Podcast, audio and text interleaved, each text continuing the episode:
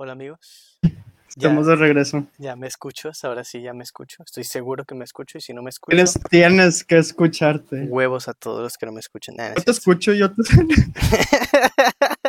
Esa va específicamente para los que no te escuchan. sí, güey. Ya habíamos tenido un Déjame. intro bien bonito. Al chile, déjame hago la prueba a ver si ya me escucho.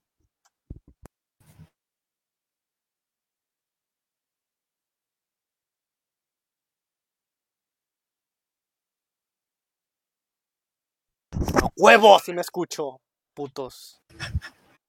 Celebrando, Ya, celebrando. te empieza el capítulo. Ah. No, no, sean, No bien- lo puedo creer. sean bienvenidos a la segunda Otra vez. toma, exactamente, de este grandioso podcast. Ah, ahí, ahí sí entra el, el de Take Ah. Two. el- Por- ya ves, por eso Sí. lo hago. Sean sí, sí, bienvenidos al capítulo número 3 de este grandioso, hermoso y muy jugoso podcast titulado Pie de Página. Mi nombre es Luis Ángel y nos está acompañando mi compañero. Adelante, compañero. Marcos, mucho gusto, gente. Güey, si- siento que eres muy cohibido, güey. O sea, habla más culo. De que, hola, ¿cómo estás, Ah, nah. chaviza? ¿Para, para qué? Bueno, o sea, li- literal, esto lo hicimos para hablar. Sí, güey. Y es como que, güey, preséntate bien, güey, para que te conozcan. Ay, no. Ah, la, la gente sabe quién soy. Ustedes saben quién cierto. En Spotify, si buscan podcast y se meten, no saben quién es. Ah, ¿cómo que no? O sea, nada más dices Marcos, mucho gusto.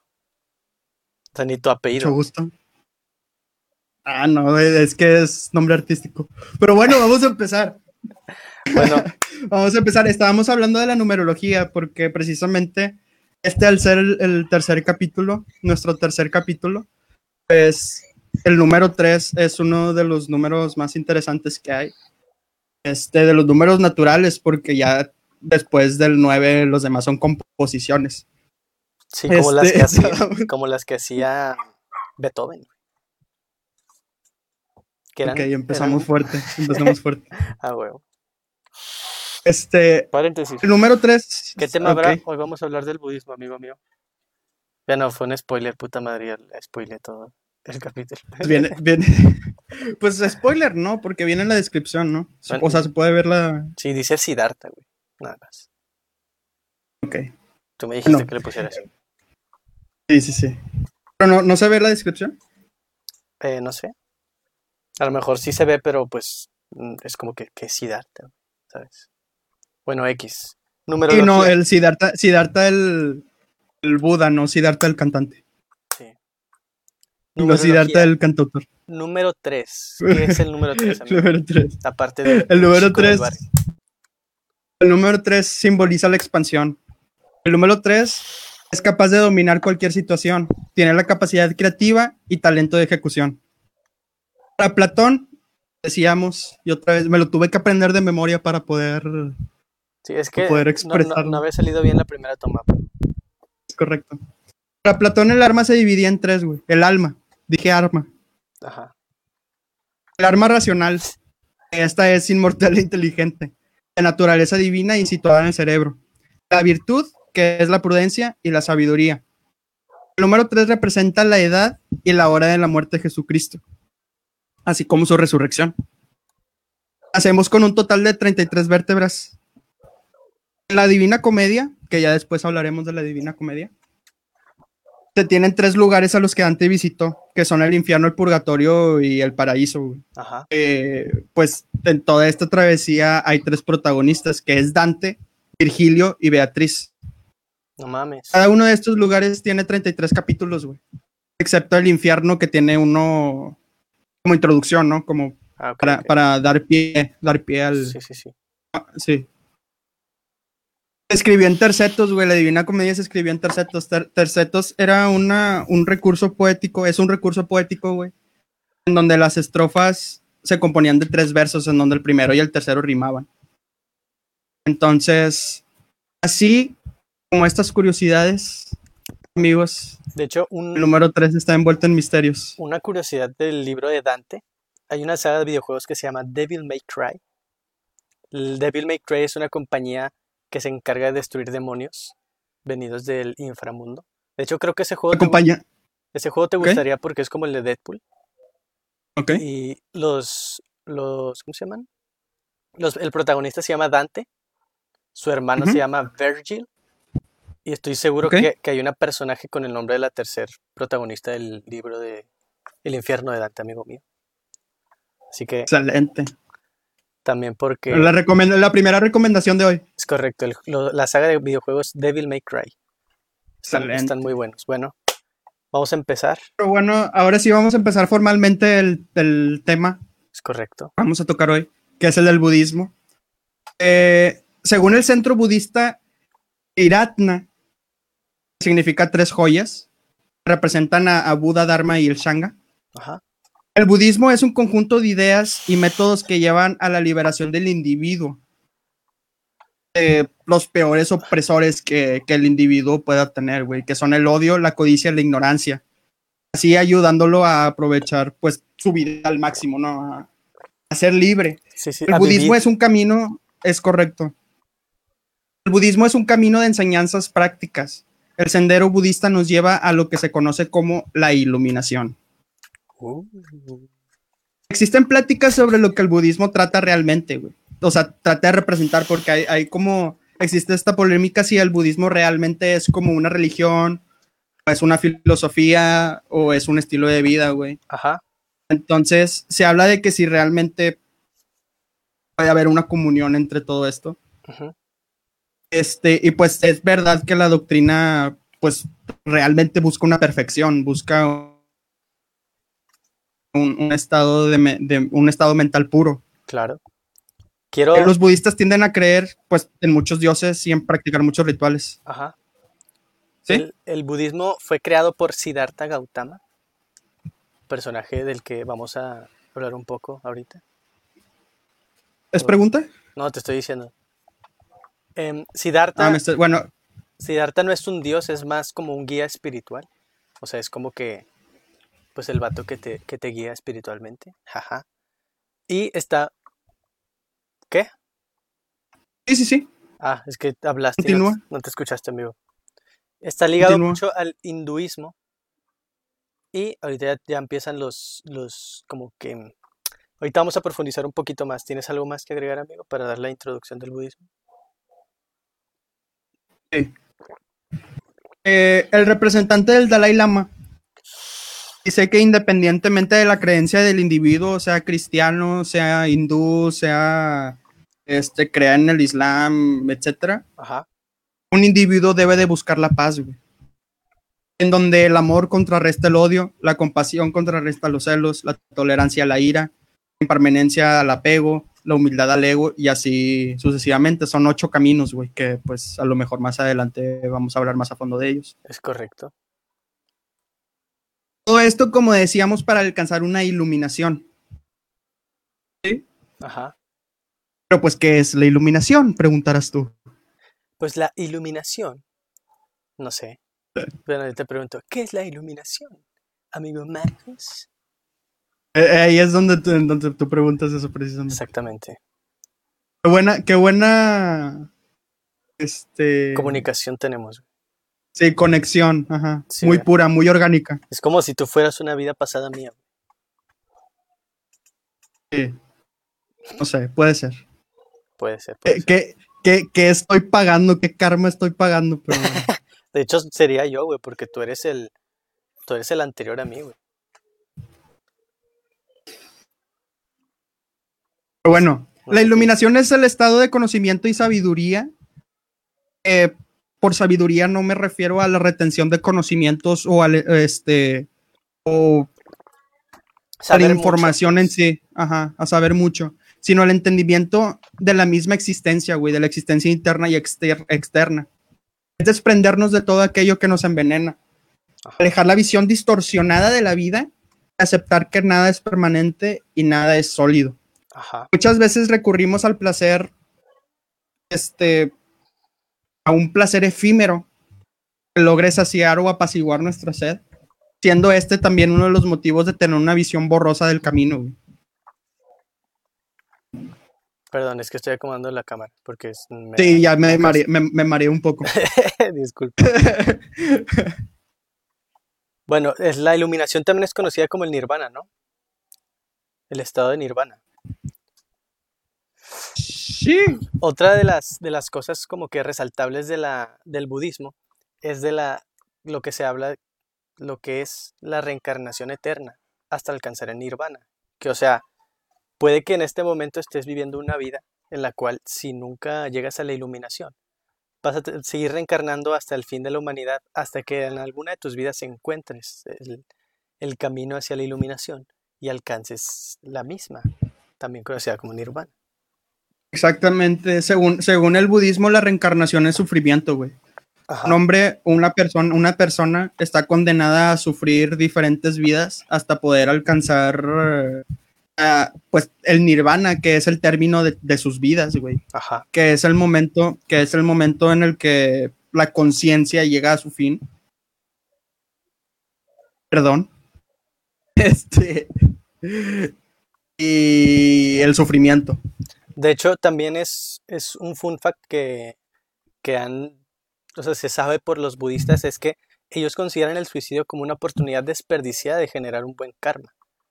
Y, según ellos, la persona va a reencarnar teniendo los mismos problemas hasta, la, hasta que aprenda a superarlos. O sea, si en dado caso que en una vida te llegues a suicidar, pues no importa que lo hayas hecho porque en tu siguiente reencarnación vas a seguir teniendo los mismos problemas. Hasta que superes esos vas a poder cambiar de vida y hasta que, que encuentres iluminación otra vez llegas al nirvana. Un fun fact Sí. de esto es que hay un grupo muy conocido llamado Nirvana y se me hizo chistoso. Es Es un grupo, se conoce, fue como del 2000. Under, under. Sí, es muy under, bro. Se me hace muy curioso el hecho de que la banda se llame Nirvana y pues el vocalista se suicidó. Es verdad. Es como que, wow, o sea, coincidencia. ¿Ya habrá reencarnado? Yo digo que sí, probablemente sea, no sé. Yo digo que fue Neymar. Reencarnó Neymar. Ok, no tengo las fechas exactas para comprobar eso, pero Yo tampoco, Vamos- esa información vamos- me la he sacado de. vamos a dejar, vamos a dejar esta, este testimonio sobre la mesa para dejar pensando a la gente. Nada más quiero decirles, ojo ahí, eh, ojo, Ojo ahí, ojo ahí, tengan cuidado, ¿eh? es correcto. Eh, Existen diferentes ramas del budismo, güey. Está el Theravada, está el Mahayana, ok, está el Zen y está el tibetano. Eh, el Zen y el tibetano son las ramas del budismo más famosas acá en Occidente, güey. Eh, cada una tiene sus similitudes, cada una tiene sus diferencias. Siendo el Zen que se centra más en la meditación, güey.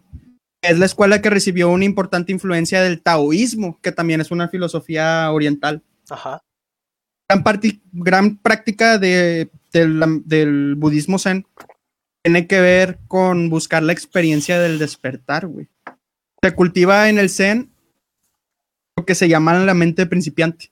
ok, Una mente vacía de conceptos, abierta a la luminosidad de la experiencia. Es decir, esta gente se presta a aprender todo lo que se tenga que aprender. Y cuando nos acerquemos más a- al, al tema de Siddhartha, vamos a- a ver un poco más de eso. De hecho, eso me recuerda Existe un una poquito- historia- Perdón, perdón. Eso me recuerda un poquito a la película de Karate Kid. Cuando Miyagi, Miyagi le dice a, a Daniel San de que, oye, bro, no puedo llenar un vaso que ya está lleno. Qué poético. Es correcto. Karate Kid como, como filosofía de vida. Segunda recomendación. No vean Karate Kid, está bien aburrida. Las primeras, las primeras no, güey, las, las viejitas. Eh, no sé, a lo mejor eran otros tiempos y a mí no me entretienen tanto. Los tiempos cambian. Es correcto. Continúa. Amable. Existe una historia muy bonita, güey. Habla sobre el origen del budismo zen. Hace énfasis precisamente en el valor del silencio, güey. La historia dice que cuando el Buda enseñaba a miles de monjes, güey, estaba predicando su palabra, cayó, se cayó, no, no se cayó de caerse, Sí, sí, sí, sí, sí. enseñó, sí, enseñó una flor. Mahakashyapa era uno de los discípulos más distinguidos del Buda. Aquí empieza la historia. Iba a decir Isito, pero nos van a. eh, por copyright nos van a tumbar el. Ah, sí, güey. Como la vez pasada, güey, hablamos de, de Illuminatis, güey, y nos tumbaron a la verga. Ah, sí. Estuvo muy curioso. Pero bueno, la historia dice que ante una asamblea de 80 mil monjes en el monte Buitre, el Buda sostuvo una flor en su mano y guiñó el ojo. güey. Nadie en la asamblea lo entendió eh, y permanecieron pues en silencio. Ajá. Majakashiapa. Vamos a decirle Maja porque batalló bastante para decir Sí. el nombre. Sonrió al momento en el que Buda hizo esto, güey. El que Buda enseñó la flor y Ajá. guiñó el ojo. El Buda lo sostuvo mostró que nada estaba cambiando, güey. Maja sonrió para mostrar que era eterna. De esta manera, todos los pulsos se entremezclaron. El entendimiento fue perfecto y puro. Esto no discrimina, así que Maja se sentó en meditación y cortó la raíz del pensamiento. Esta historia hace referencia al, al entendimiento puro de las cosas que nos rodean y a la naturaleza, güey. Ajá. Que todo, pues como lo dije antes, güey, que nada es sólido a la perfección de las cosas, al, al ser uno con precisamente con la naturaleza y entenderlo, güey Ajá. y estar bien con eso, güey. Y en el momento en el que Buda mostró la flor y todos los monjes se confundieron y Maja en su silencio reflexionó y lo reconoció. En ese momento se iluminó. Oh. O sea, capaz si el es- vato, imagínate que el güey nada más tenía un tic.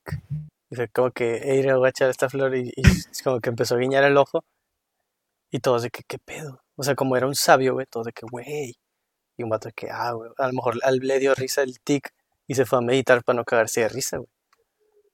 Sí, de que medita, no te rías, medita, no Sí, te rías, él- medita, no te rías. Él es más chingón que tú, no te rías, no seas pendejo.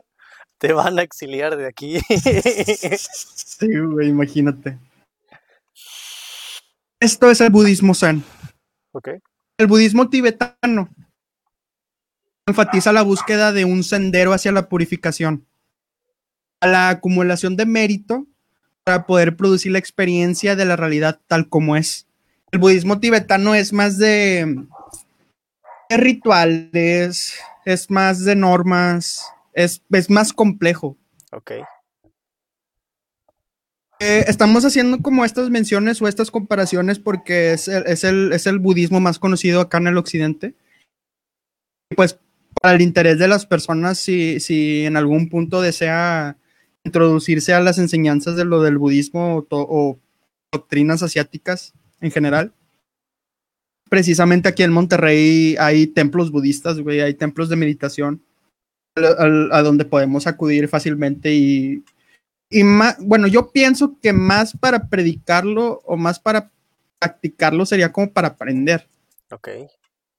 ¿Tú has Al menos en mi caso, vez? al menos en mi caso. Sí, sí, sí. sí. ¿Qué, qué puedes decir de la meditación? Requiere práctica. Yo todavía no puedo hacerlo correctamente y batallo bastante porque es mucha concentración y yo batallo para concentrarme en ocasiones y más en esto porque al meditar nada más eres tú con tu mente. Ajá. eres, eres tú con tu mente y al estar poniendo atención a ciertas cosas que normalmente no lo haces, pues como que te sacas de onda, como que empiezas a notar el aire más fuerte y te empiezan a dar cosquillas en, las, en, en la espalda. como lo no típico sé. de que tienes una herida y no dejas de sentir la herida a pesar de que estés pensando en otra cosa. Como que tu mente está sobre eso. O sea, como que se hace más, más evidente lo que no estaba. Pues es que puedes tratar de ignorarlo y puedes hacerle frente a lo que realmente necesitas ponerle atención. Como en el caso, en, en mi caso personal, este, para empezar, como dice la canción de Leonel García, Muy buena canción. Tercera muy buena recomendación. canción, tercera recomendación. Este, en mi caso y la de muchos principiantes, hay que, hay que darle mucha atención a tu respiración, a la inhalación y a la exhalación. Este, y pues de repente te viene un pensamiento de por la derecha, te viene otro pensamiento por la izquierda. Entonces te empiezas como por ahí a, a- a marear en pensamientos, pero tú siempre vas a tratar de prestarle la atención debida a tu respiración. Ajá. ¿Has intentado meditar? Yo he meditado con, con, ¿cómo se dice? Eh, eh, eh, ¿cómo se dice, güey? Me dice, ¿Cómo dice? He meditado con éxito algunas veces, no todas, pero he llegado a nice. un punto de concentración en el que, o sea, una de, de las reglas más básicas del- de la meditación es no regañarte, güey. Que no sé si te ha pasado que, Ah, es estás sí, así sí, sí. callado y es como que chingado, deja de pensar en eso. No, o sea, ni siquiera, eso es un fact real, ni siquiera los budistas mismos han podido apagar totalmente el cerebro. O sea, ellos también han dicho que siguen teniendo pensamientos durante la meditación. Pero el punto es simplemente concentrarte en, en es como En si, algo en específico. exactamente, es como si estás viendo eso, o algo, y dices, ok, voy a ver eso y voy a olvidar lo demás. Y, y como que nada más tener la visión centrada en una cierta cosa y te ayuda bastante. Un, es. un pequeño recomenda una pequeña recomendación que pues a lo mejor no todos toman como como o sea no todos van a creer en eso es que les recomiendo tener algunos tipos de cuarzo ya que son piedras bastante conocidas en el mundo de la meditación y del esoterismo como para ayudarte a ciertos aspectos de tu vida yo en este momento cuelgo un diente un diente un ojo de tigre que es una piedra que me ayuda en muchas cosas que no les voy a decir. Y ahorita tengo otra, la agregué hace un poquito, es una ama, ama- atamasia, algo así. Este, y es una piedra que te ayuda mucho en la tranquilidad, en la concentración y en o te quita dolores de cabeza y todo ese tipo de cosas. em, te ayuda. He he intentado meditar con ella y sí, o sea, tal vez sea el efecto placebo, no estoy seguro pero en realidad si sientes algún tipo de, tranquilidad, a pesar de que ponle que sea el efecto placebo, te ayuda bastante. Por ejemplo, yo tengo un tic muy recurrente en la pierna, que siempre estoy moviendo la pierna porque pinche ansiedad. Ansiedad, sí. Sí, pero digo, con, la, con esta piedrita, aunque suene a pendejada, como que se calma tantito, no al 100%, pero se calma tantito. Así que, Así es. cuarta recomendación. Sí, y es, es el poder más que nada de tu creencia y tu fuerza de voluntad y cómo vayas relacionando las cosas. Entonces, es muy recomendable como nosotros principiantes en el tema, realmente nosotros no tenemos conocimiento absoluto de nada de lo que estamos hablando. Claro, nada más quiero también Este- hacer un énfasis en que hay otro tipo de piedra que se fuma, esa no, esa no es buena para la No, concentración. esa piedra, esa piedra no, esa piedra no. Yo hablo de piedras como cuarzos, como ese tipo de piedras, no. Ese- esos Sí. son otros tipos de soluciones. So- y son diferentes, y son diferentes tipos de viaje, porque nosotros estamos tratando de tener un viaje espiritual. Exacto. Yo no sé qué efectos de la piedra, pero no está chido. He tenido gente cercana, wink, wink, wink. he, he- he conocido gente cercana y em, no se ven bien, así que no me dan ganas de probarla y no lo recomiendo. Excelente. Bueno, Pero tal entonces, vez, tal vez en otro tema hablaremos más a fondo sobre esoterismo, sobre lo que tú dices de las piedras, sobre energías, este, etcétera. Eh, porque realmente resulta ser muy interesante, porque hay mucho trasfondo detrás de todo eso. Pero bueno, prosigamos. Muy bien, vamos a empezar a hablar de la filosofía del budismo. ¿Sabes cuál es la filosofía del budismo, amigo mío? ¿Cuál es la filosofía del budismo, amigo? El budismo dice que la existencia tiene tres características. Una es la impermanencia, creo que ya la mencionaste, es que nada es permanente. Nada es para siempre, amigo mío.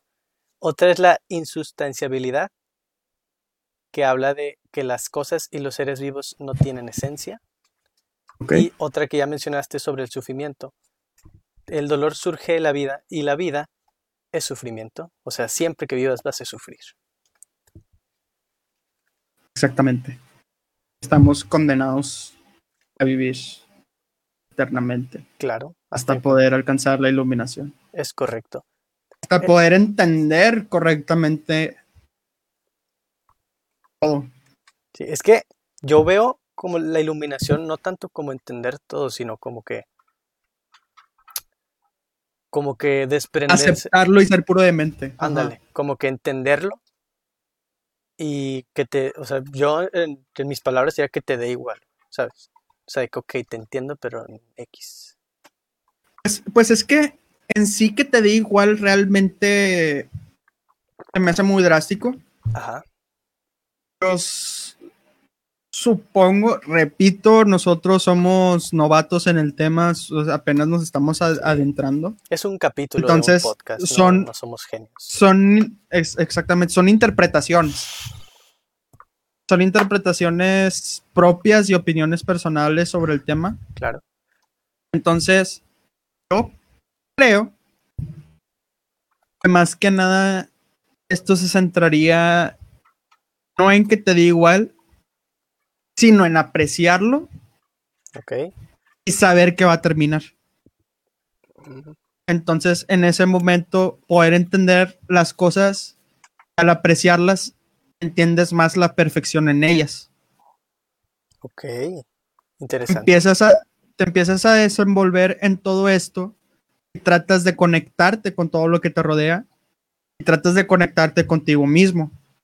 Porque para poder conectarte con lo demás o poder entender lo demás, primero tienes que entenderte a ti mismo. Claro, Primero tienes que saber quién eres, primero tienes que saber a dónde vas, primero tienes que saber a lo mejor no cuál es tu, tu meta en la vida, a lo mejor eso ya pasaría a segundo plano, sino aceptar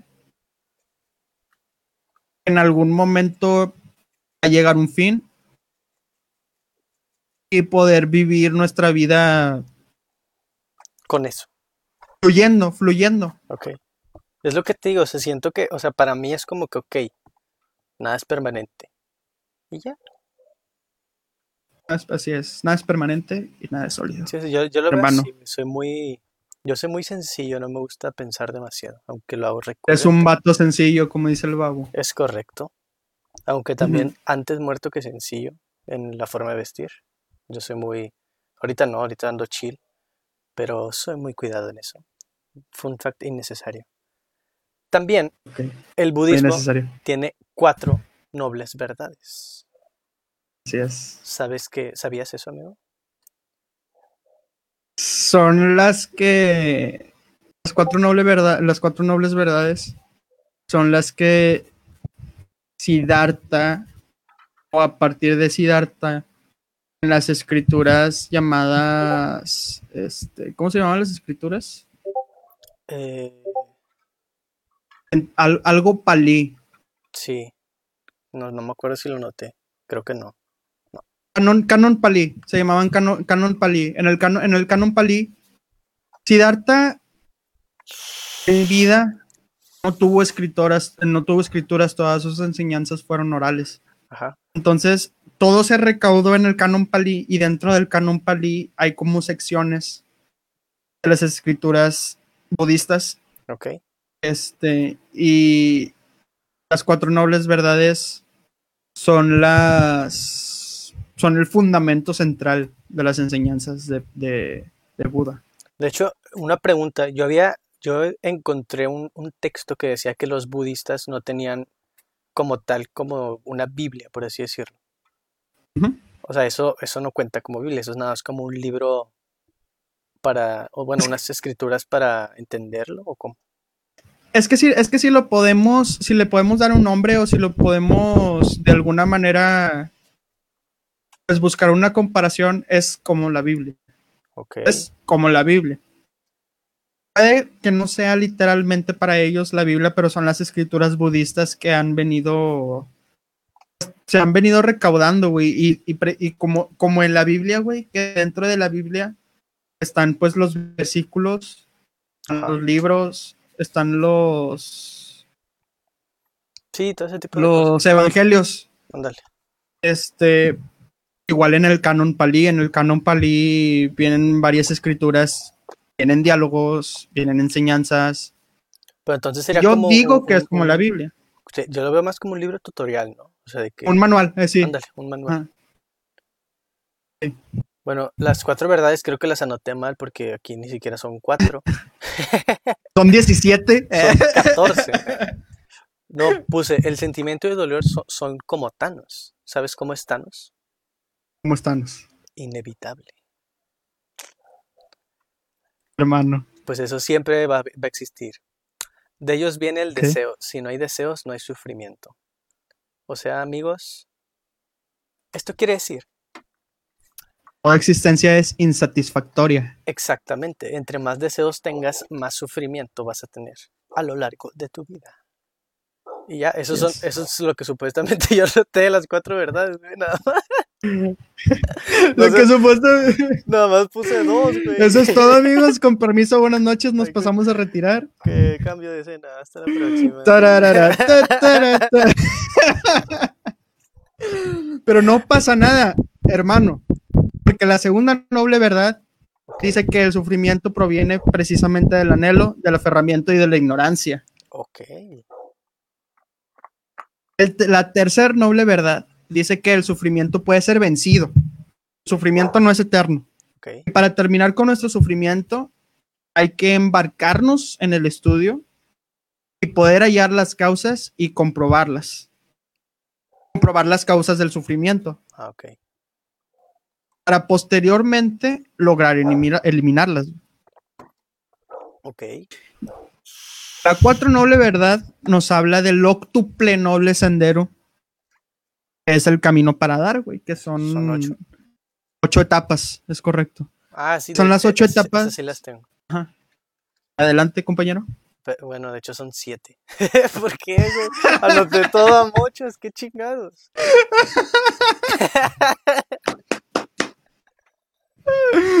Mi puta madre.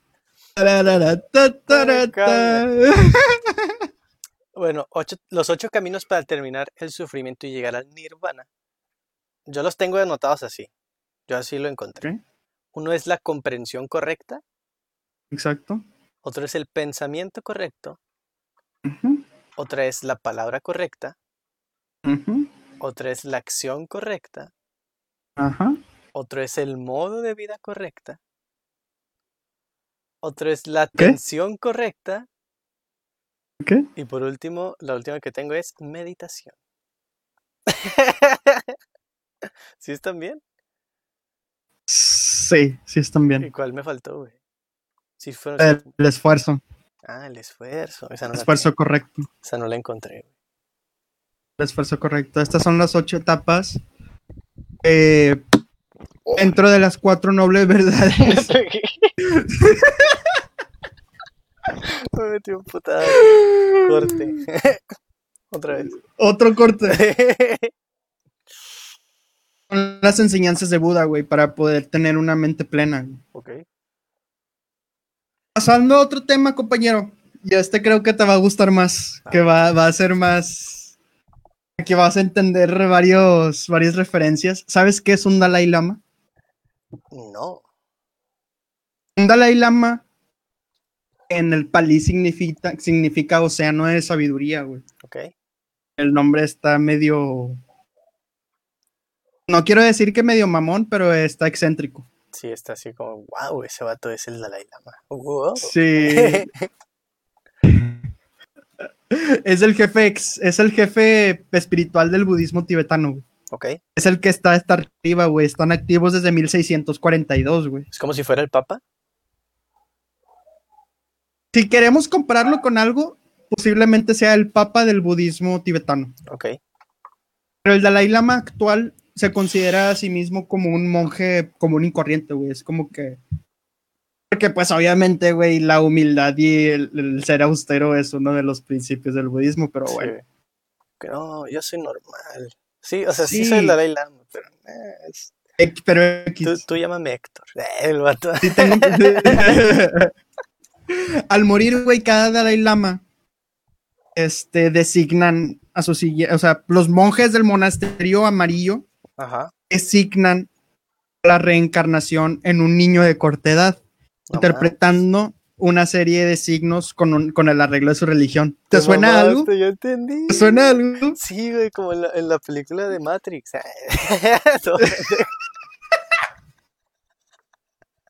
¡Sí! Ah, güey. No, güey, como en Avatar, ¿no? La leyenda de Es correcto. Ven, Es correcto. O sea, Aunque, o sea, es- ahí te va. A ver. va. Ahorita, ahorita vamos a ver una, una serie. O sea, vamos a tomar, vamos a tomar como referencia Avatar. Pero ahorita vamos a, ahorita vamos a, a ello. Ok. Un Dalai, un Dalai Lama, güey, no puede morir y ya, güey. O sea, no. mm, en- dentro de las normas que el budismo tibetano tiene, güey, no puede morir y de que, ah, este vato se nos murió, ¿sabes? ya. Mamamos, ya Ya. no he ido a la isla. Sí, ya ni modo. Antes de esto practican el Powa, güey, o el Fowa. Es la transferencia o la expulsión de la conciencia al estado de la verdad, güey. Esto depende de la invocación de la presencia de un ser completamente iluminado, güey. De esta manera va a poder haber una reencarnación electiva, güey. O sea, va a ser capaz de poder elegir el siguiente contenedor, el Dalai Lama. Sí, sí.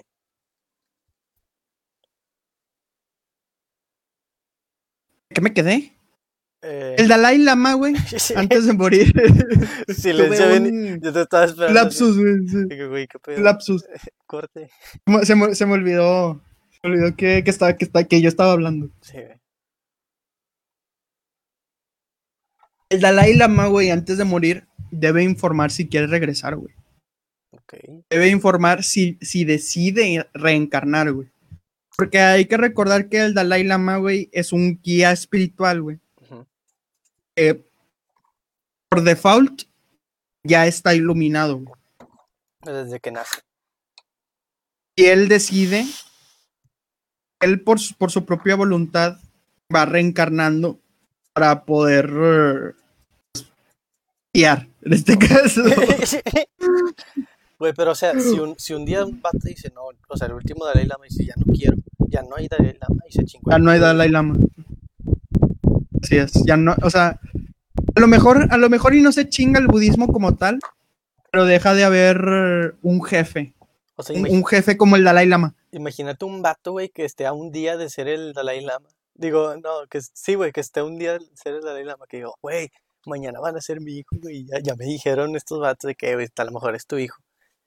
Y de que llegan a la junta de que no, pero ya no quiero reencarnar. Ven, güey. Puta madre. Algo, algo así sería la escena. Triste, güey, como que sí, siempre no. Aquí preguntan, entonces siempre es la misma persona, por así decirlo. no la misma persona. Se dice el Dalai Lama es la reencarnación de un Budatsaba, Budatsaba, algo así. Ajá. es una, una, una persona histórica los budistas alaban, güey, o los hindús, o los, los, los asiáticos. No, no, realmente no, no, no traigo el dato de quiénes son los que alaban a esta persona. Ok. No traigo el nombre porque pues los nombres, entiéndanme, están en otro idioma Sí, muy aparte diferente al mío y no me, A- no me lo sé. aparte, hay que recalcar que es demasiada información. O sea, el budismo es un tema bastante extenso y lo intentamos resumir. Pero el lo más punto es que es correcto. El punto es que el Dalai Lama, en efecto, es una reencarnación de este ser eh, divino, vamos a llamarlo así. Ajá. El Dalai Lama es un ser divino en todas sus vidas. Entonces, por eso llega a ser un jefe espiritual, güey, porque se tiene dado por hecho que esta persona es este ente espiritual. Ajá. Ya veas, Desde un principio. ya veas así Ajá. como, como en Avatar. Que es, eh, o sea, Ajá. que es, o sea, una... Ahorita llegaremos a eso, Ah, no compañero mames, amigo. todavía no es todo, güey. Bueno, pero para que, no quede, para que quede claro, güey, es como si, o sea, la- cuando el avatar muere, sale otro avatar, pero no a huevo es el mismo avatar. O sea, tienen, o, o, por ejemplo, controlan otros elementos o que diferentes personalidades, que unos son más serios, otros son más destructivos, otros son más mamones, otros más pacíficos. Y así, o sea, es, hecho, es sí, lo ajá. O sea, la misma esencia, pero es otro güey. Así es. Es- sí, en, en esencia, en esencia y en alma es el mismo. Ajá. Exactamente es como el avatar. Una, una de las maneras en las que se puede determinar quién es el siguiente Dalai Lama, güey, Ajá. es si el Dalai se crema, güey. La dirección en la que vaya su humo, güey, puede ser la dirección en la que se encuentra el próximo Dalai Lama, güey. Tienen lugares santos, güey, en donde los monjes se van a meditar, güey, y empiezan a tener visiones de los lugares en donde el siguiente Dalai puede estar, güey. O, amigo mío, tiene el que tú ya conoces, la selección de objetos. Oh, no mames. Exactamente, así como en Avatar. Ajá. O sea, son, pues igual de que son un chingo de objetos y nomás hay cuatro importantes. No mames. No estoy, no, estoy, no estoy muy seguro de si son cuatro, Ajá. pero todos los Dalais, si hacen esta prueba, han escogido los mismos objetos. güey. Penas. Hasta ahora han nacido 14 Dalai Lamas. Actualmente sigue vivo el, el, el, el, el- sí, número 14. Ok. Creo que tiene, tendrá unos 85, 86 años. ¿Sabes cuál es su nombre? Dalai Lama. Ang. Ah, te crees. No, no. Ah, te voy a decir, te creí, mamón. Te iba a decir, no mames. Pinche mamón. se llama, se llama Tenzin Gyatso. Ok. Suena a poder En, de en la leyen- Street en la leyenda de Korra, en la leyenda de Korra, el hijo de Ang se llama Tenzin, el, hijo es menor, cierto. Sí, el de barbita, ¿no? el de Barbita. Y el maestro de Ang, cuando Ang estaba en el templo del aire, Yatsu. era el maestro Gyatso, güey, No mames. monje Gyatso. Y Gyatso, güey, aquí viene, viene un, un, un fun fact dentro de los Dalai Lama, güey. Ajá. Todos han tenido su primer nombre, Gyatso. Algo Gyatso, Ok. menos el primero, güey. Ah, chinga. menos el primer Dalai Lama. Es algo que desconozco realmente por qué ser así, pero hasta ahora todos son Gyatso, güey. ¿No crees que también es un poco trampa que se sepa eso, güey? Y que pues un, un día un papá dice, ah, pues lo voy a poner así a mi hijo, güey. O sea, que a todos le pongan así a su hijo, güey, para que si algún día de que no, pues para ver si, si un día es No, compadre, tampoco, tampoco, tampoco es como que sea co- coincidencia, güey, se lo ponen. Es como, es como el, el nombre elegido, güey. Es como si un, o sea, por ejemplo, el papa actual, güey, se llama Jorge Bergoglio. Ajá. Y es el papa Francisco. Francisco él lo escogió. Y Gyatso es el título que se le da ya cuando es Dalai. Ah, ya. Yo pensé que le ponían de que Luis Gyatso, güey. Gyatso. A ver si cuela, a ver si algún día toca escoger Lama. ahí, ahí nada más. si eh, es ese chicle, güey. chicle y pega, Sí, chicle y pega. Si es este güey, pues, ¡ah! ¡Qué emoción! El primer Dalai Lama se llamó Kendun Drup. Y el, y el Dalai anterior a Tenzin Gyatso, güey, se llamaba Tuben Gyatso. No mames. Es. Estaba intentando inventar un nombre con ese nombre, pero no se me ocurre nada. Digo, inventar un chiste, perdón. Es que, es que es bien difícil hacer chistes con este tipo de cosas, güey, porque es un idioma bien diferente, güey. Y yo me frustro mucho leyendo, leyendo los, los nombres que se le da a todas las cosas, güey, que son nombres de 18 letras, güey, de este pelo, güey, y luego Simón. Bueno, pero si la está. pronuncia si, la, como si, la, gargajo. si la fuente está en Tarial 12, está como así. Sí, sí, sí. No, es- Arial 2 estaría como así. Sí, es chiquito. No es tanto tampoco. Baby, baby. Imagínate las bromas entre budistas, güey. De que, eh, güey, a ese vato, préndele el Dalai, güey, porque no se ve. Ah, la, la luz, ¿sabes? La iluminación.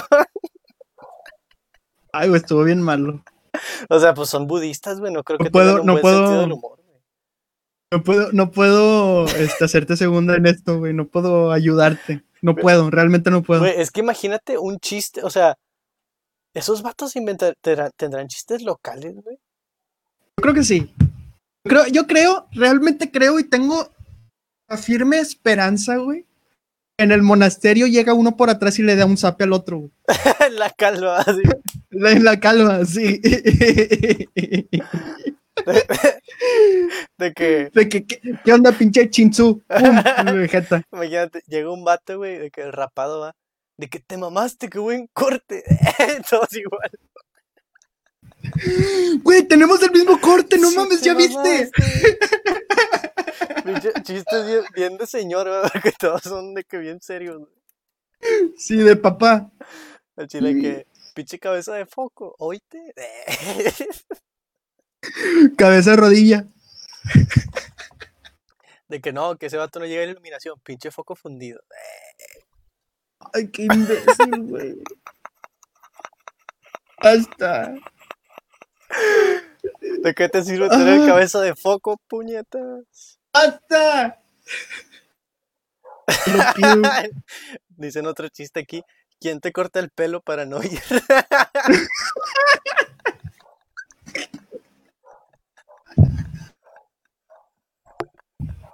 Chinga tu madre, estuvo bueno, estuvo bueno. No mames. Pero bueno, prosigamos porque este es un programa serio. Me muteé porque me estoy echando aire y no quiero que suene. Gracias. ¿Quién fue Buda, güey? Perdónenme, estoy. Estoy gaseoso. Borracho. No, estoy tomando agua. Agua de agave. Fermentada. La palabra Buda, güey, es más como una connotación. La palabra Buda es un título, Ok. más que un nombre, güey. Significa alguien que está despierto. Hace esta, esta, esta frase o este significado hace sentido a, a- a que esta persona se despertó ante la realidad, güey. Ok. Alguien que precisamente ha alcanzado la iluminación, güey. En el Mashima Nikaya, güey. eh, como ya lo habíamos mencionado antes, güey, es una colección de escritos budistas, güey, que están adentro del canon Pali, güey, que es la escritura budista, Ajá. donde se encuentran muchos diálogos o enseñanzas Del mismísimo Siddhartha. del, budi- del budismo, en- des- del budismo en general, güey, de- del budismo global. Ah. Dice que un Buda es aquel que conoce sus existencias anteriores y ve el mundo de sufrimiento y el mundo de felicidad. Ha llegado al término de sus reencarnaciones y es un sabio dotado de conocimiento trascendente. Sabe que su mente está pura y libre por completo de todas las pasiones. Ha dejado atrás el nacimiento y ha dejado atrás la muerte. Ha llegado a la perfección en la vida religiosa y se ha puesto más allá del todo, güey. Un hombre así es llamado Buda. O sea, ¿yo puedo ser Buda en esta vida? Lo dudo mucho. Pero, o sea, chinga tu madre, o sea. Pero si te lo propones- que yo, güey. O sea, si, o sea, si- si te lo propones, de hecho es una duda que yo tengo, güey, y por más que lo investigué, realmente no pude encontrarlo, güey. Ajá. Es si puede haber más de un Buda. O sea, una persona a la que se le denomine Buda, güey. Pues yo digo que sí, ¿no? O sea, no en una, en, una, en, una misma, en una misma vida. Si, si lo hablamos con, con la terminología, güey, que nos ofrece el canon Pali y la terminología que nos ofrecen mu- muchos sitios más, güey. Puede haber más de un Buda, güey, porque es una persona que ha alcanz- alcanzado la iluminación perfectamente, güey. Ajá. Pero, siempre hay un pero, güey, hay que tomar en cuenta eso. Por ejemplo, Siddhartha fue el, el sabio legendario fundador del Dharma, güey. O sea, en sí, y a mi interpretación, Siddhartha no fundó realmente el budismo, sino la religión. O sea, a partir de Siddhartha empezó a haber un número más grande de seguidores, güey. Ok. Tu palabra fue transmitida, como ya lo había dicho antes, oralmente, güey. Hasta que todos estos se recogieron en el, canon pal- en el canon palí, güey. Ok. Siddhartha fue un líder religioso, güey, y tuvo mucho, mucho impacto cultural, güey. Y esto permitió que el budismo precisamente se extendiera por los lugares en donde, a donde el budismo no había llegado, güey. Sin embargo, él no ha sido el único Buda, güey.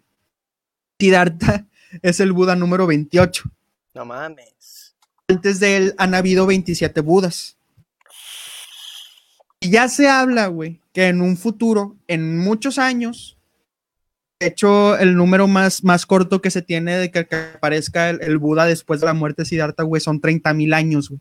No. Aparecerá el próximo Buda, apar- aparecerá el próximo Buda, que se va a llamar Maitreya.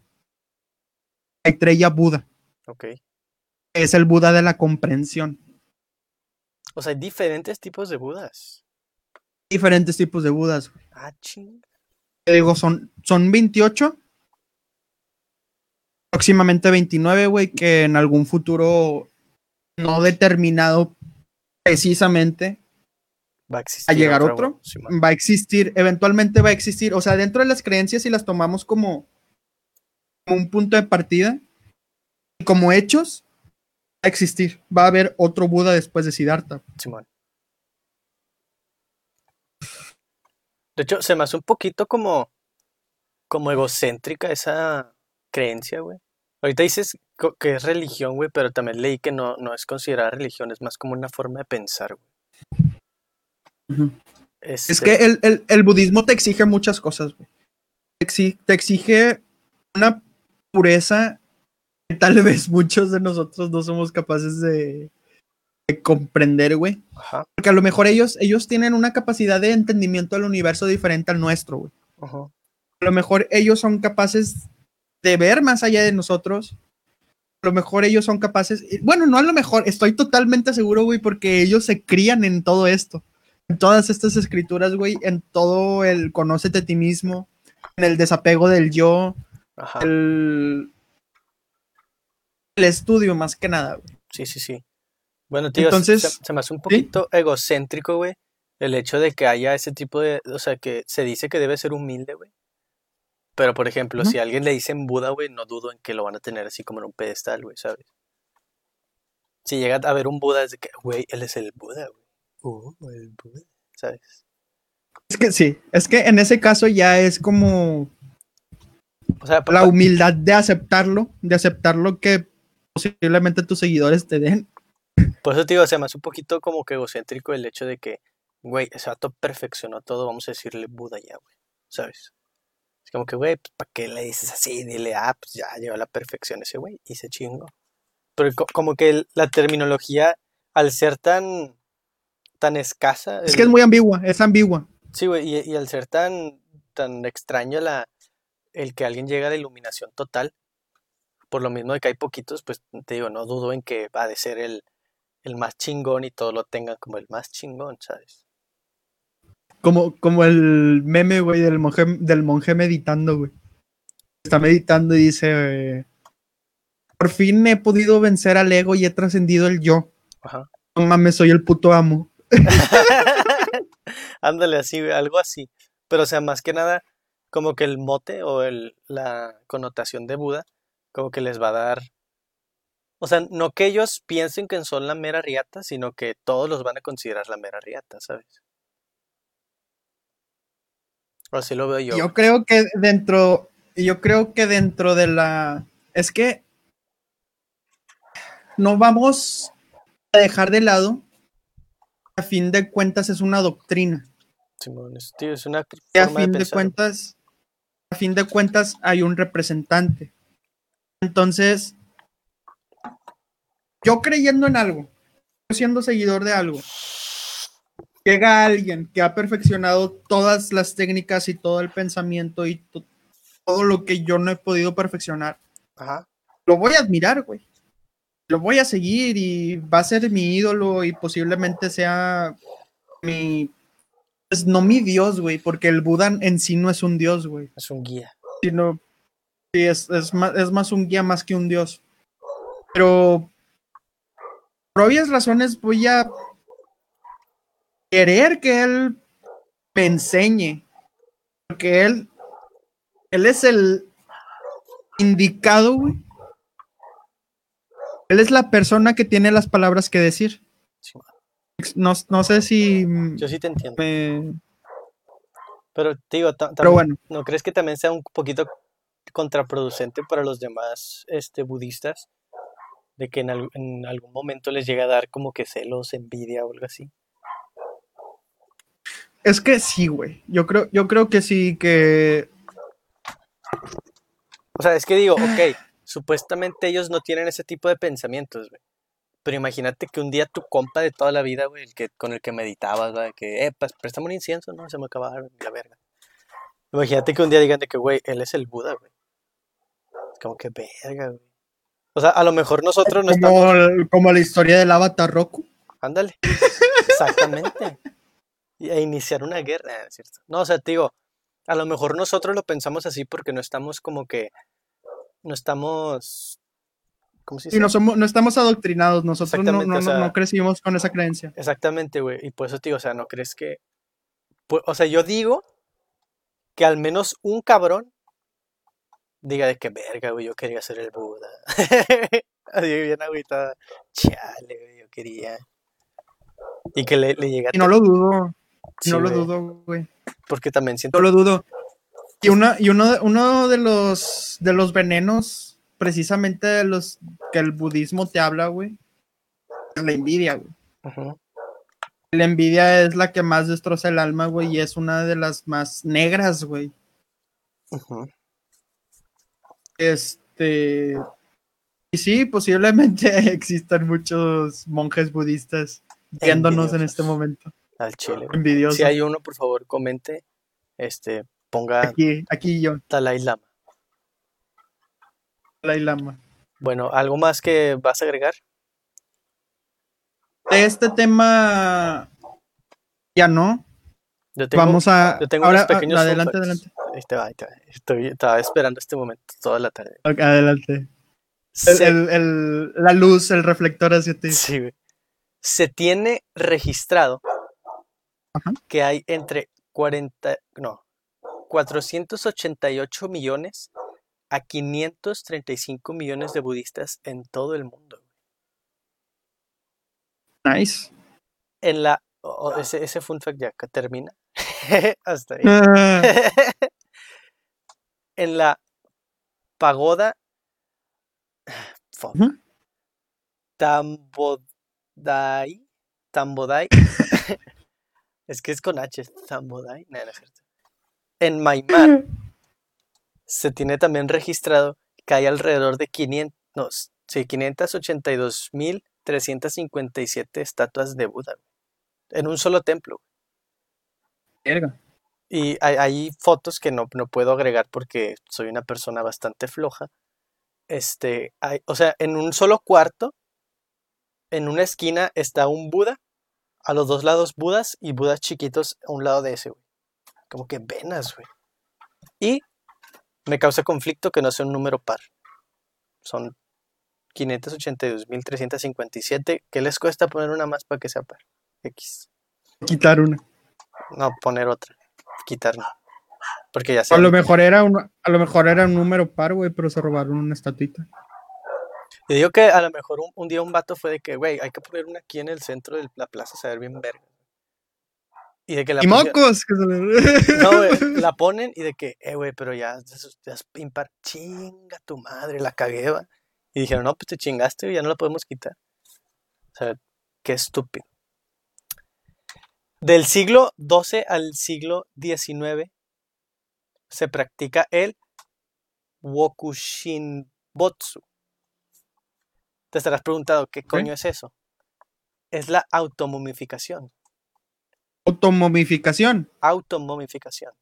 Los monjes decidían en cierta etapa de su vida automomificarse y una de las técnicas, bueno, una de las cosas que tenían que hacer o que hacían era cambiar su dieta, güey, irla reduciendo poco a poco, de que de comer normal a ir reduciendo su comida y todo, este, hasta llegar a comer, leí que le llegaban hasta comer, o sea, ya cuando estaban comiendo poquito, cortezas de árboles, güey. Ok. Y pues ahí da- también hay bastantes fotos si lo buscan en, en Google, cosa que yo no quise hacer para este stream.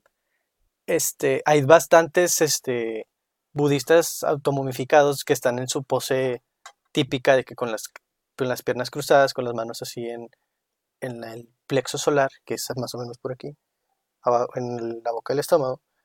Están así y se automomifican. Y hay bastantes, se han encontrado, bueno, no sé si bastantes o poquitos, pero hay bastantes fotos de, de budistas automomificados. Se me hizo un fact bastante extraño, güey, muy difícil, güey. Interesante.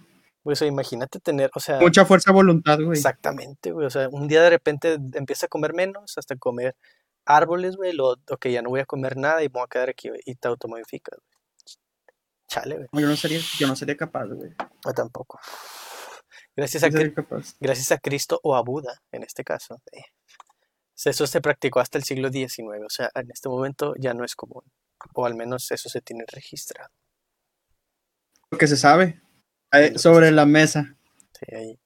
Si quieren ir a un templo budista a buscar un, un güey automomificado, ahí, se los dejamos Son de tarea. totalmente libres. Son Claro. totalmente libres de. Bueno, todo Sí, esto, esta introducción vamos de a. una hora y tres así minutos es. fue para hablar de Vamos a hablar. Ahora, esta introducción, esta pequeña introducción, este, esta- este paráfrasis. a pie al centro y a lo que nos reúne el día de hoy. Es el libro titulado Siddhartha de Germán Hesse o Germán Hesse, como le dicen, como yo le digo, no sé- realmente no sé cómo se pronuncia. Yo tampoco tengo idea.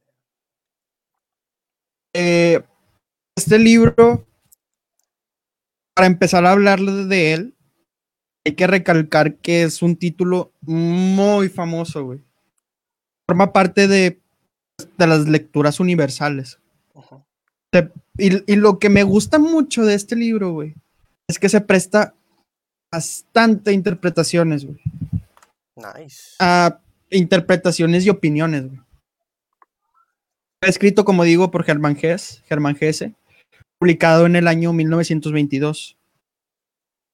Germán nos abre las puertas hacia uno de los aspectos orientales más respetados. güey. Lo trae al occidente. Ajá. Ger- Germán, Germán Hesse era alemán, se nacionalizó suizo. Nos presenta una paráfrasis de la vida de Siddhartha Gautama. Nos deja ver su lado más humano y la lucha interna en la búsqueda de un camino. Es decir, de su propia identidad. Esta es una lectura muy sencilla. Realmente es muy fácil de leer. El libro está muy livianito. Por aquí lo tengo. Aquí está. Se los presento. Es muy livianito. Ese es el libro de muy pocas hojas. Este es el libro de Siddhartha, güey. Te mama. Güey, yo vi. Estaba viendo videos de cuatro horas, güey, el audiolibro. Lo puedes aventar en cuatro horas, güey. Ah, no mames. Realmente, realmente es una, es una, es una lectura muy simple, muy sencilla. Te lo juro que pensé que era un libro acá chingonzote. güey. No, no, no. Hola, Sergio, Es- bienvenido. Hola, Sergio. Es una, es una lectura muy, es muy llevadera, güey. Pero a pesar de esto, hay mucha profundidad en los pensamientos escritos, güey. Y en los escenarios de cada capítulo. Porque cada capítulo representa un cambio de, de Siddhartha, güey. Siddhartha, ya empezando un poco en, la trama del libro, era un hijo de un, bra- de un brahman. Un brahman es la casta más elevada en la India, güey, que son como sacerdotes. Hay que recordar que esta es una paráfrasis. No es textualmente la vida de Buda, güey, Ajá. porque todo lo que envuelve a la vida de Siddhartha Gautama, güey, está complementado con muchas leyendas. Ok. Entonces, al final nunca se va a tener como una interpretación textual o certera de su vida. Esta es una de ellas, esta es una, una paráfrasis, como una interpretación, una búsqueda espiritual de- del mismo Siddhartha. güey. Ok, ok. Siddhartha decide emprender un camino espiritual, güey, porque se siente insatisfecho con lo que él tiene, güey. Así que decide, te digo, emprender su camino espiritual. eh, porque dudaba, güey, de su sitio en el mundo, güey. Sí, de hecho, también lo que alcancé a leer, no lo leí completo, la verdad, pero lo que alcancé a leer era que se, como que se, se cuestionaba mucho si en realidad tenerlo todo era lo, lo que él quería. Porque Es a- correcto. a pesar de tenerlo todo, él se sentía incompleto. Y era como que, dude, ¿este es mi camino? Es correcto, de hecho, esa sí es una de las partes de la vida de Siddhartha que están escritas de una manera más fiable, güey. Siddhartha fue un príncipe, hablando de Siddhartha Gautama, güey. Ajá. Un príncipe bien acomodado, güey, al cual se le limitaban ciertos aspectos de la vida real, güey. Entonces, Siddhartha no se sentía satisfecho con sus riquezas, así que decidió salir de su palacio y se dio cuenta de todo el caos que, rodaba- que rodeaba a la vida, güey. Es como si viviera en ándale, ándale uno, un, un ciudadano de Basingse. Que era de los No, no, no, chingones. el, el, el, el rey de Basingse, güey. Sí, o sea, El bueno, rey tierra, güey. Simón, el rey de Basing se se sale y dice, Venas, ¿qué está pasando? Este Sí. era un pueblo bonito en mi lado, ¿por qué está tan culero de este lado? Correcto. Pero bueno. Perdón. Siddhartha tenía un amigo fiel, güey. Tenía a su Luis. Eh, chinga tu madre, porque yo no soy Siddhartha, mamón. Yo quiero ser Siddhartha. chinga tu madre. Se llamaba Govinda. Ajá. Entonces, él decide acompañarlo en, en la travesía, güey. O sea, ¿cómo te vas a ir solo? Entonces, como te digo, cada capítulo película. representa una. Yo también quiero, puto. Vamos a caminar, güey. Quiero encontrarme a mí. Bueno, e- Ya más, me perdí, oye. era más como quiero verte, encontrarte a ti, ¿no? Sí. O sea, él fue como que, eh, O sea, es que, es que, sí. Es que, bueno, el, el pan- el plan principal fue de Siddhartha, güey. O sea, Siddhartha fue el que primeramente se amachó, güey. Su padre estaba en contra. Ajá. De hecho, al principio del libro menciona que Siddhartha estuvo despierto toda una noche y de pie, güey. En señal de huelga, vamos a llamarlo así, Protesta. Como protesta, porque su padre no le permitía irse, güey. Ok. Entonces, te digo, cuando Siddhartha y Govinda emprenden el camino, güey, es- se van dando cuenta que la sabiduría se, se adquiere con la paciencia y pues evidentemente con el aprendizaje. En la primera etapa del crecimiento personal de estas dos, de estos dos individuos, se topan con los samanas, güey. Los samanas son monjes hinduistas que se someten a una vida. Ajá. Eh, los ascetas se alejan de todas las tradiciones, güey. Sí, se limitan comida, se limitan agua, Como si güey. fueran ermitaños. Ayunan. Es correcto, güey. Como si fueran ermitaños, precisamente. Entonces, para esto, güey, se tenía que alejar del yo. Pero ya después de haber estado años con los samanas, güey, Siddhartha y Govinda ya no se sentían satisfechos con lo que los samanas podían ofrecer, güey. Ajá. Entonces deciden volver a emprender el camino, güey. Pero ahora en la búsqueda, en la búsqueda de Gotama, güey. Buda. Ellos sabían que había un Buda, güey. Ellos sabían, De hecho, también vi que cuando llegaron ahí, primero ayunaron 15 días y luego 28. Si estoy en lo sí, correcto. sí, sí. Y que sí, que efectivamente, pues Siddhartha fue como que, dude, aquí ya aprendimos lo que tenemos que aprender, vámonos a buscar a este men. Es correcto. Deciden ir a buscar a, a- a Buda, güey. Ajá. Lo encuentran. Entonces escuchan los dos amigos las palabras de Buda y se sorprenden. Se sorprenden con la sabiduría y se sorprenden con el conocimiento que Buda tiene, güey. Había muchos seguidores en la comunidad en donde pudieron encontrarlo, güey. Entonces, los dos parcialmente convencidos, uno más que otro, güey. Govinda, Govinda decide quedarse. Siddhartha, sin embargo, dice que no. Después de esto, güey, Siddhartha se topa con Buda y le dice que él está de acuerdo con todo lo que él predica, güey. Le dice que, carnal, yo creo todo lo que dices y estoy totalmente de acuerdo. Y es imposible que una persona tenga tanta razón. Pero yo tengo que irme. Y le ofrece su explicación. Básicamente, Siddhartha le dice que encuentra una laguna en, en alguna teoría de Buda, güey, y que esto no le permite quedarse, güey. Le dice, has hallado con tu misma búsqueda, güey, hablando de la iluminación y la, redención de la muerte, güey. Has hallado con tu misma búsqueda, con tu propio camino, a través de tus pensamientos, ensimismaciones, tu ciencia, tu reflexión y tu inspiración. Pero no la, no la has encontrado a través de la doctrina, de una doctrina. Y esta doctrina, refiriéndose a las enseñanzas de Buda, güey, es tan clara, es, es muy clara y es muy venerable, güey.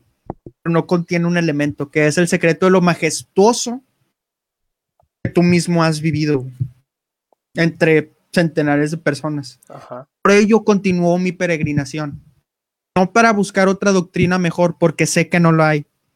Sin embargo, continuó mi peregrinación para dejar todas las doctrinas y a todos los profesores, para llegar solo a mi meta o, o morirme.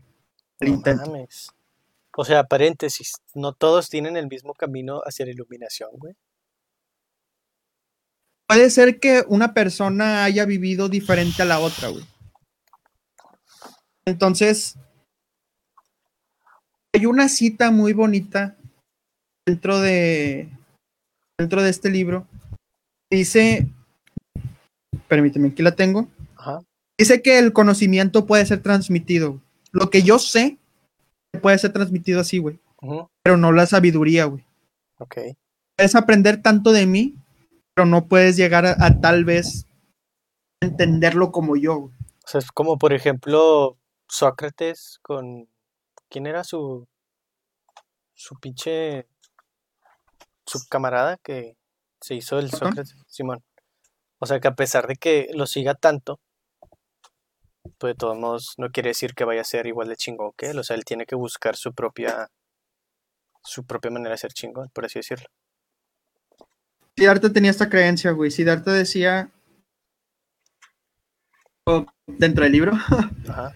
él quería, él quería buscar la iluminación, no su camino por su propia mano. Ok. Él no quería pertenecer a una doctrina. Entonces, bueno, dejando a un lado este capítulo, sigue peregrinando, sigue pues viajando, güey, en su búsqueda. Ajá. Conoce a Kamala. Kamala es la persona capaz de enseñarle todo sobre el placer y el acto de amar. Ok. El acto amatorio y placentero. Amatorio, suena raro. Ella también le ayuda a des- a desarrollarse socialmente, güey, porque lo mete a jalar, lo mete a trabajar. Simón. y logra tener un socio. Entonces, Siddhartha empieza a adquirir ganancias. Se aparta, se aparta de todo lo que aprendió, güey. Deja de esperar, deja de pensar y deja de ayunar. Que son las tres virtudes que Siddhartha tenía, güey, y con las que se presentó ante Kamala. Ok. Se da cuenta de esto y de lo mundana y despreciable que se había convertido su vida, güey. Tiene un capítulo de decepción de sí mismo, güey, por haber malgastado así tantos años, güey. Hay que tomar en cuenta que desde que Siddhartha salió desde su, de su, de su comunidad, güey, antes de estar con los amanas, güey, era un adolescente, Era un adolescente. Y Cuando se dio cuenta, güey, y decidió salirse de la ciudad en donde ya había perdido, ya se había perdido a sí mismo, güey, ya tenía 40 años. No mames. O sea, todavía Habían era- pasado muchos años, güey. qué pena vivir con tus papás a los 40. Ya tenía crisis a los 40. Sí, güey. Los 40 solo andamos Desde un- 20. Ancina es. Él desde un principio había buscado conocimientos y no posesiones, güey. O sea, el obstáculo primordial por, por el cual él decidió emprender su camino, güey, lo había dejado de un lado, güey, y se había perdido en una vida de excesos, en una vida de juegos, en una vida de dinero, güey. Ok. Entonces dice, ¿qué me está pasando? O sea, ya, Siddhartha tuvo... Ajá. ya cuando tuvo su, su socio y su negocio, regresó, hace cuenta al, al principio, güey, de que verga. Lo abandonó todo. Ah, Abandonó todo. Ah, abandonó ya todo. quedó atrás. Sí, o sea, lo, lo dejó todo atrás. De repente decidió irse. Y como tú dices, quiso volver a empezar. Ok. Recordar todo lo que había olvidado, güey. Siddhartha tuvo que sufrir con desesperación. Se vio obligado a rebajarse hasta la idea más necia, que es la, de la del suicidio, güey. Para poder recibir la gracia de sentir el OM. Para volver a dormir bien y a despertarse mejor. Recordemos que el OM es esta, esta comunión que uno puede tener con el todo y con el universo, güey. Es esta palabra que se pronuncia cuando se medita, güey, que porque las vibraciones producen cierta conexión espiritual. Ajá. El típico Es- om. El OM que se pronuncia aum, aum. Pero bueno, a partir de aquí, él decide volver a buscar su espiritualidad Ajá. y se encuentra con Vasubeda. Vasubeda fue el barquero que le ayudó a cruzar un río, güey, hacia la ciudad en donde conoció a Kamala. Aquí se muestran las reflexiones más existenciales de, de Siddhartha, güey. Se le, se le muestra más maduro, güey. Y Vasubeda le apoya en las decisiones más difíciles, güey. Ok. Pero mira, voy a dejar aquí el resumen. Eh, Es muy difícil, güey, hacer spoiler de un libro que se publicó hace más de 100 años, güey. Simón. Casi 100 años, porque se publicó en el 22. Pero yo creo que es, preferi- es preferible que a partir de aquí las personas tengan como una experiencia propia al leer las partes finales del libro, güey, las últimas, creo que son como 12 capítulos, güey, leyendo los 5, 4 últimos capítulos, güey. Simón. Que Es en donde tiene un giro de tuerca bien interesante. Damn. Ya me, queda- me dejaste picado, güey. Yo pensé que, ay, güey, ya vamos a llegar al final.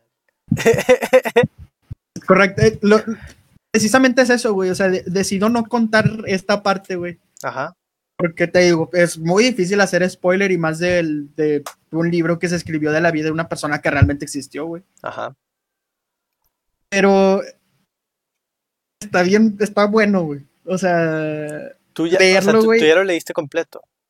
ya. ¿Cuáles dirías que son tus experiencias después de leerlo? Mis experiencias después de leerlo precisamente fueron querer aprender más sobre la doctrina que envuelve, güey, las enseñanzas de Siddhartha, güey. Porque te digo, esta es una paráfrasis. Sí. Esta es una paráfrasis, no es completamente las enseñanzas budistas, güey. Sí, sí, sí. Pero gracias a este libro, güey, y a partir de esto, pude motivarme un poco más a conocer la meditación Ok. o, o a tener la intención de hacerlo. Eh, realmente fue un, un despertar perso- personal, güey, no despertar espiritual, güey. Sí, sí, sí. Muy, muy... Puedo decir que fue intenso, güey. De hecho, quiero aprovechar el espacio, güey, para decirle a las personas que si posiblemente han sufrido alguna pérdida, güey, últimamente o, anteriormente, güey. No hay que tener miedo o no hay que tener una razón suficiente para guardarse o cohibir o asfixiar los sentimientos puros, güey. Porque si te da risa, ríete, güey. Si te da tristeza, llora. Si te enojas, grita, güey. O sea, porque al reprimir todo eso, güey, va a llegar un momento en el que todo va a explotar, güey. y Te va, o sea, eso envenena el alma, güey. Simón. Guardarlo. totalmente. Guardar todo eso envenena el alma, güey. Y digo, todo esto es opinión personal, güey. A mí me, fun- a mí me funcionó este, practicar el poder ser un, pro- un poco más expresivo, el poder valorar un poco más lo que siento, güey Ok. y aceptarlo saber que yo soy capaz de seguir adelante, güey. A huevo. Y este libro, gracias a este libro, no es que me haya resuelto la vida, pero te sientes identificado con el personaje principal, güey, con la representación de Siddhartha, porque él, él sufre, güey, para poder llegar a un, a un punto, güey. Simón. él se da cuenta, güey, que tal vez él está sufriendo, güey, se da cuenta de sus errores, güey, y los acepta. Entonces, tomándolo como una opinión personal, no hay que reprimirse, hay que aceptarlo, ya que nosotros no, no tenemos el poder de las situaciones que nos envuelven, pero tal vez tenemos el poder de, la, de cómo nos pueden afectar en un futuro. Exactamente. O sea, cómo, cómo recibir esa información. Eso es. ese- Así es. Todo eventualmente desemboca en un río de bien, güey. Todo eventualmente desemboca en un final bueno, güey. Lo que duele, güey, es el proceso, el camino para llegar a ese, a ese, a ese mar, pero tener conciencia de que se va a llegar, güey. Eso es lo importante, güey. Que te duela, sí, me duele, güey, pero todo va, o sea, verga, se va a escuchar muy trillado, güey, pero todo va a estar bien, güey. No Sí. hay, no hay, De hecho, no hay manera, güey. Últimamente he tenido bastante cercanía con muchas personas que han sufrido pérdidas amorosas más que nada. Y es un consejo que también he dado, güey. O sea, no, no intentes como que, ok, estoy bien. Ese típico estoy bien que no es de verdad. No te sirve de nada, güey, porque no estás bien, güey. Nada más estás, te estás haciendo daño de que en realidad no te sientes bien y luego empiezas a, Estás engañando. Sí, güey, luego sueltas las típicas frases de que es que nadie me pone atención, es que nadie me quiere, pero es en realidad porque pues la gente no es adivina, ¿sabes? Si tienes algún sentimiento, si una persona de confianza pues, no te detiene nada hablarlo, ¿sabes? Así o sea, es. tam- Sí, también, sí, sí, no, y. Ajá. también hay que Sí, ser, sí, también hay que ser bastante conscientes, güey, de que, pues, si algún, en algún momento tienes un problema, hay muchas per- personas que tenemos problemas, todos tenemos problemas. Así que hay que saber cuándo y hay que ver como que, ok, este es un buen momento, este es un mal momento, ¿sabes? O sea, digo, se- ser conscientes de que a pesar de que tengas un pedo, puede que otra persona tenga su propio problema y a lo mejor... No hay que minimizar las cosas. No hay, no hay, no hay que minimizar. eh, o sea, Sí, o sea, siguiendo totalmente lo que tú estás diciendo. Siguiéndolo totalmente. No hay que minimizarlo, güey. Si tú estás pasando por algo, no es menos. Si a ti te afecta, güey. Si alguien viene y te dice de que, carnal, a mí me pasó esto. Sí, De hecho, es- ese tipo de personas no me gusta, güey. Porque, o sea, por ejemplo, si un día, no sé, a un amigo se cayó su abuelita y eh, llegas con alguien y te dice que, güey, es que me rompí una uña y estoy triste, chinga tu madre, güey, estás sufriendo por eso. Ese tipo de gente no me cae bien, güey. Porque es como que, güey, pues cada quien sufre lo que, lo que quiere sufrir con lo que le pasa. Porque tiene que sufrir. Exactamente. Es correcto. Cada- cada- sí, sí, sí, y hay, y hay que aceptarlo, güey. De hecho, también unas cosas de las que me han ayudado, realmente me han, me han ayudado bastante, güey. Es sentarme a pensar y tratar de conocerme, güey. Tratar de ser un poco más explícito sobre el impacto que las cosas tienen en mí, güey. Introspección, más que nada, güey. Sentarme, sentarme a pensar, güey. Ajá, sentarme a pensar y aislarme un poco, güey, aislarme un poco de lo que está sucediendo a mi alrededor, güey, porque necesito conocerme, necesito pensarme, ajá, porque si yo no estoy bien, a lo mejor yo no voy a tener el poder de apoyar a la persona que depende de mí o, o a lo mejor no voy a, o sea, me- esto- eso me va a cegar, güey, si no me conozco y si me y si algo me duele, bueno, no no no tanto que te duele, sino reprimes algo, güey. Te va a cegar y te va a distorsionar todo el camino, güey, y eso te trae más sufrimiento. exactamente. A eso me refería con lo de saber cuándo, güey, porque pues, digo, a lo mejor en ese momento como que tienes tantos pensamientos negativos que si buscas a alguien que, por ejemplo, él también está pasando por un problema y te dice que, güey, ahorita no tengo tiempo, pues por lo mismo que los pensamientos son negativos, dices, ok, este vato ya no me quiere, o no sé, este vato no quiere hablar conmigo, ¿sabes? Pero en realidad, digo, también hay que ser conscientes de que a lo mejor esa persona también tiene un problema y pues hay, hay, hay momentos en los que no se puede, ¿sabes? O sea, también, eso también llega a que tampoco dependas de la misma gente. O sea, también intenta buscar tu propio camino hacia, hacia donde quieras llegar, güey. Así sé. Y que la gente sea como un, como un apoyo en el camino, no que sea, eh, no que gracias a ellos llegaste a eso, ¿sabes? O sea, más que nada, sí eso. Exactamente, sí. Chingado, es que no me, sé- caga no saberme explicar. Totalmente. Porque el, el- el apoyo primordial, el soporte, el, el bloque que tiene toda la estructura del ser o del yo, es precisamente, es precisamente eso, güey, el yo. El tú. Entonces, si no estás bien contigo, güey, ¿por qué esperas que una persona va a venir y te va a ofrecer el apoyo que tú no te puedes dar? güey? Exactamente, güey. O sea, también Pero es, te es digo, eso es- conciencia, güey. Esos son, esos son pensamientos totalmente personales y opiniones personales, güey, Sí, que a lo no, mejor es- a ti no ya tiene no nada que ver con el güey. budismo, güey. Eso ya no tiene nada que ver con el budismo. Pero pues, eh, te, digo eso, güey, porque pues a raíz de este libro, cosas que han sucedido en mi vida me han puesto a reflexionar, no, no, no precisamente cosas extraídas del libro, Ajá. pero a raíz de me obligó a buscar y gracias a esa búsqueda pude encontrar. O sea, te, te dio el que buscar.